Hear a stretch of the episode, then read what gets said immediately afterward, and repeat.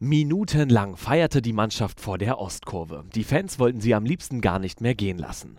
Erst um kurz vor Mitternacht kam Fabian Reese dann zum Interview in die Mixed Zone. Zum ersten Mal mit einem Spielball unter dem Arm. Ja, es ist tatsächlich der erste Ball. Ich glaube, es ist mit eines der besondersten Spiele, die ich bislang erleben durfte. Da lasse ich gleich äh, das Team drauf unterschreiben und dann kommt es auf einen Ehrenplatz bei mir zu Hause hin. Rese erzielte das 1 zu 0, den 2 zu 2 Ausgleichstreffer in der letzten Minute der regulären Spielzeit und bereitete das 3 zu 3 in der letzten Minute der Verlängerung vor.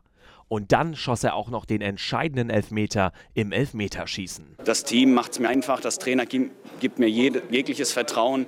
Ich bin unglaublich äh, froh, hier ein Teil zu sein. Und ähm, ja, man muss ganz ehrlich sagen, dass äh, ja, das Team ist der Star.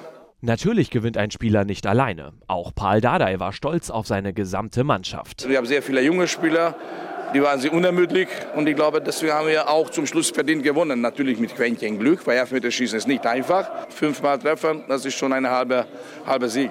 Ein Sonderlob gab es aber trotzdem natürlich für Fabian Reese. Nach innen, nach außen, Torvorlage, Abschluss. Heute war alles drin, Fabian Show.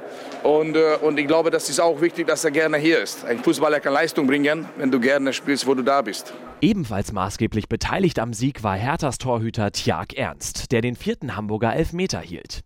Der HSV war unter dem Strich die bessere Mannschaft, hatte sowohl in der regulären Spielzeit als auch in der Verlängerung zahlreiche Großchancen, die der erst 20-Jährige parieren musste. Aber nichtsdestotrotz hat man heute gesehen, ähm, dass wir einfach ein ja, eingeschworener Haufen sind, dass wir eine geile Truppe sind, äh, wo jeder für jeden kämpft. Und ähm, ich glaube, das hat man heute auf dem Platz gesehen und deswegen äh, purer Stolz heute einfach über die gesamte Mannschaftsleistung.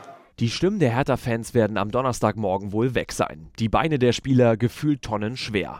Doch das wird ihnen alles egal sein, denn Hertha steht im Viertelfinale des DFB-Pokals.